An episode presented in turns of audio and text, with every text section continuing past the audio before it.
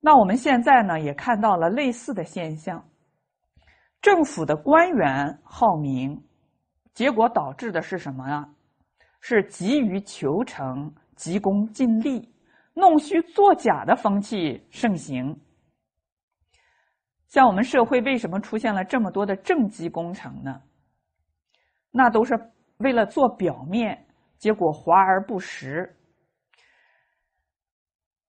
孔老夫子呢，很早就提醒我们说：“欲速则不达，见小利则大事不成。”结果呢，我们整个社会呢，对一个官员的政绩评价呢，哎，是 GDP 的增长。那么这些官员的地方啊，GDP 没有那么高的增长，为了使自己啊，哎，不落后于人。政绩上呢有可夸耀的地方，最后怎么样呢？最后就虚报数字，所以有一句话说：“数字出官，官出数字。”这个数字是官给假报上来的，哎，这个假报上的数字呢很好，一看呢就因此受到提拔，所以这个。官出数字，数字出官的现象就出现了。那么，知识分子也不像以前呀那么样的踏实，那么样的务实，也是喜欢出名。结果怎么样呢？为了追求知名度啊，写了一篇又一篇的文章，出了一本又一本的书。那打开这些文章、这些书一看呢？大同小异，都是啊东拼西凑的结果，能够对人真正有启发、对社会真正有帮助的东西却不多。特别是现在的博士论文，洋洋洒洒十余万字，但是自己的真知灼见呢寥寥无几。那么我们看呢？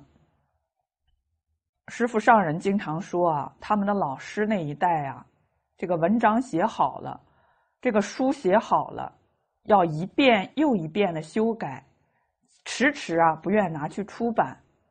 结果到了我们这一代怎么样呢？这个书啊是出的一本又一本，可以说是著作等身。原因在哪里呢？原因是因为整个社会啊都急功近利。都是以文章的数量、著作的数量来作为评价你的工作的标准，所以你不出也不行。那在短的时间要出这么样多的著作，结果怎么样呢？结果只能啊是保证不了质量，就在数量上凑一凑就可以了。所以呢，我们现在人呢没有古人有智慧，就是因为心。太浮躁，太急功近利了。那我们现在呢？举国上下呀，都响应习主席的号召，要弘扬中华优秀传统文化。结果这个上上面呢，领导重视了，下面的人呢也会起来响应。结果呢，有很多人呢开了很多的座谈会，哎，大谈传统文化的。益处，哎，那我们想一想，为什么在这以前没有人站出来说要弘扬传统文化呢？那我们把弘扬传统文化落实在哪里呢？应该落实在修身齐家治国平天下之上。孔老夫子说啊：“人能弘道，非道弘人。”是人能够把这个道弘扬起来，那怎么样弘扬起来呢？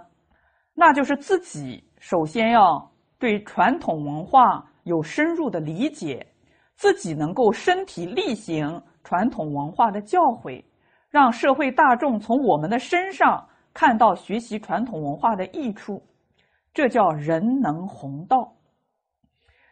但是我们。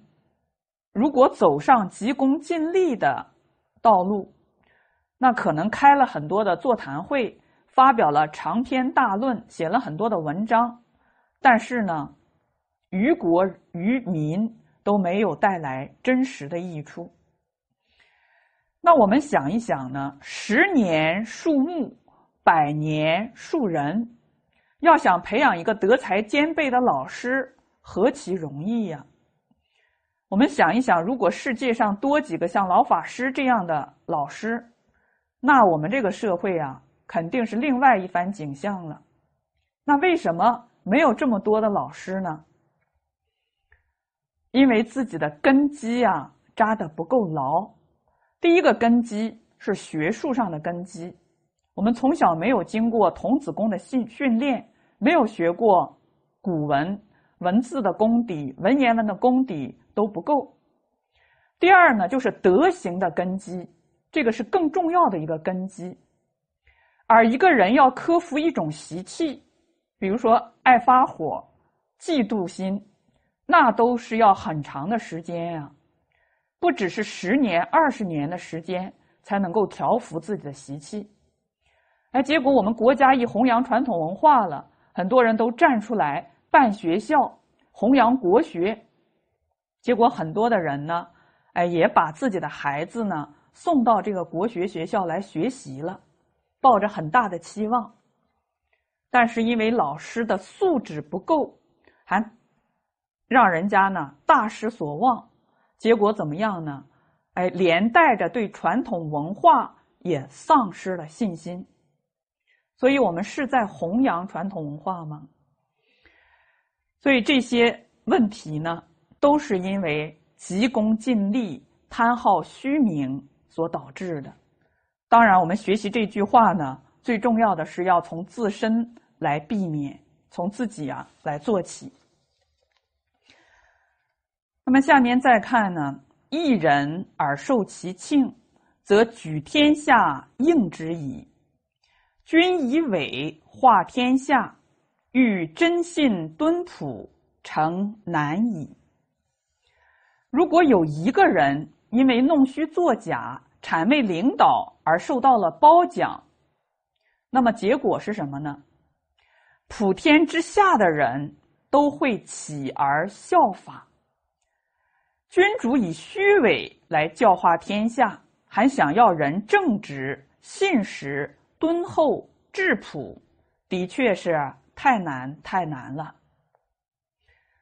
这就是告诉我们，上面的领导者如果好大喜功，那么下面呢，哎，就会出现浮夸风。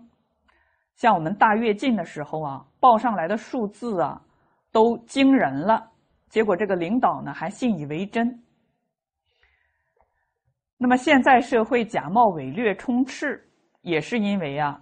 这种虚伪的风气盛行所导致的，虽有至聪至达之主，犹无缘见其非而知其伪，况庸主乎？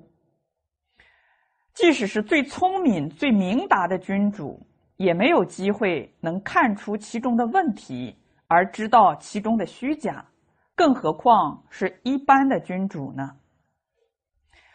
人主之人主之高而处傲，譬犹由云梦而迷惑，当借左右以正东西者也。这个字啊，有两个发音，一个念玉，一个念傲。这个玉啊，是指河岸弯曲的地方；读傲的时候呢，有两个意思，一个呢就是室内的西南角。与其媚于傲，宁媚于躁。另一个意思呢，就是深的意思，在这里呢是取深隐这个意思。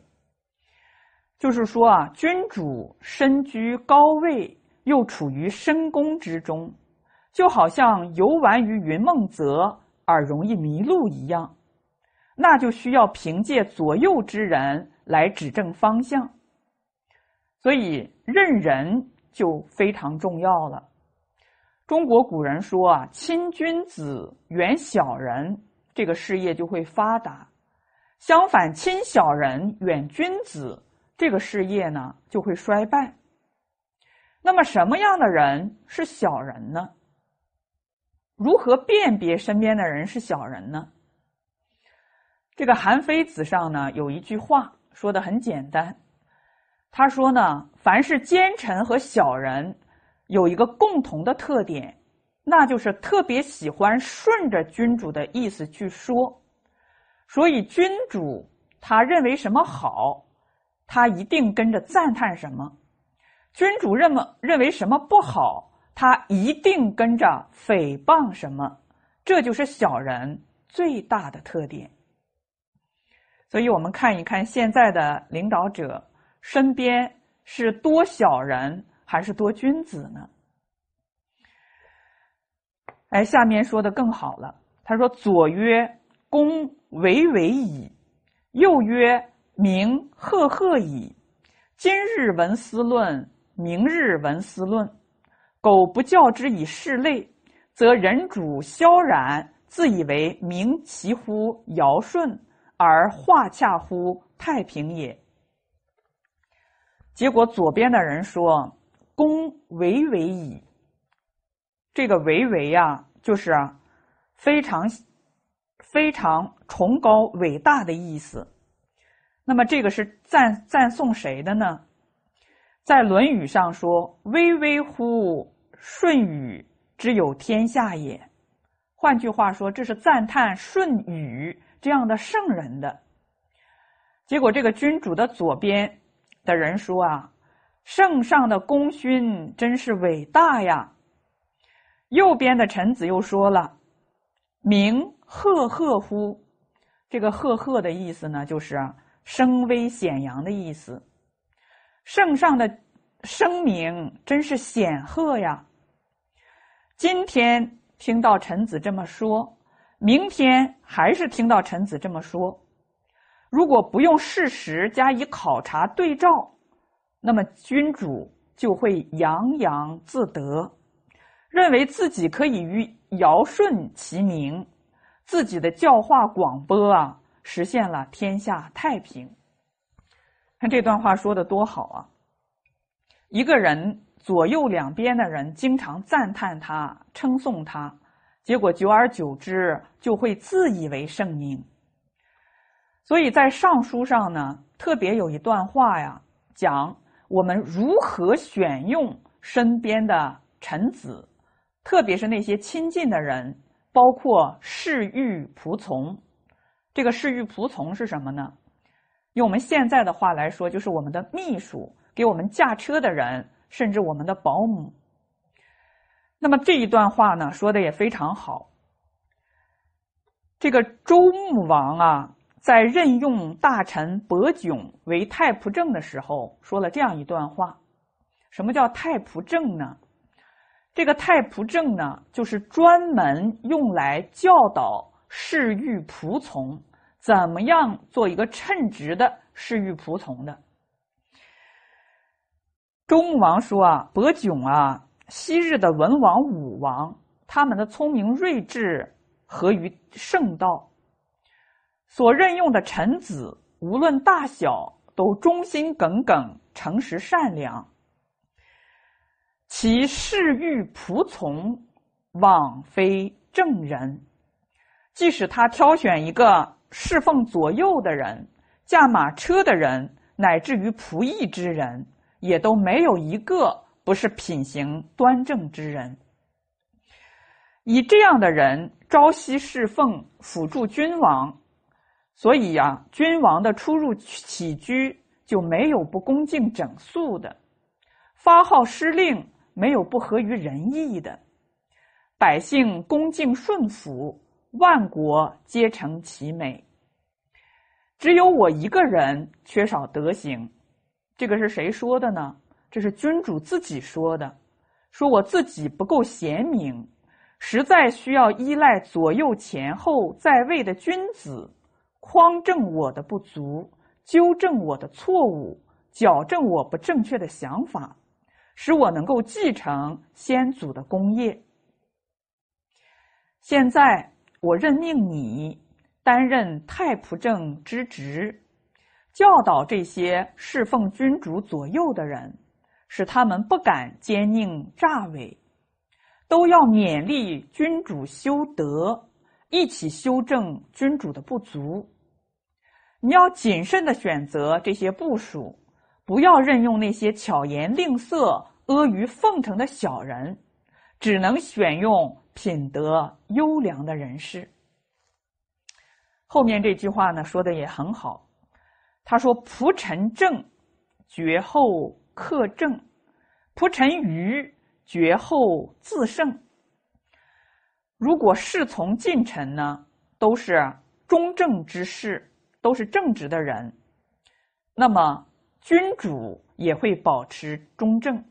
这个“后”就是君主的意思。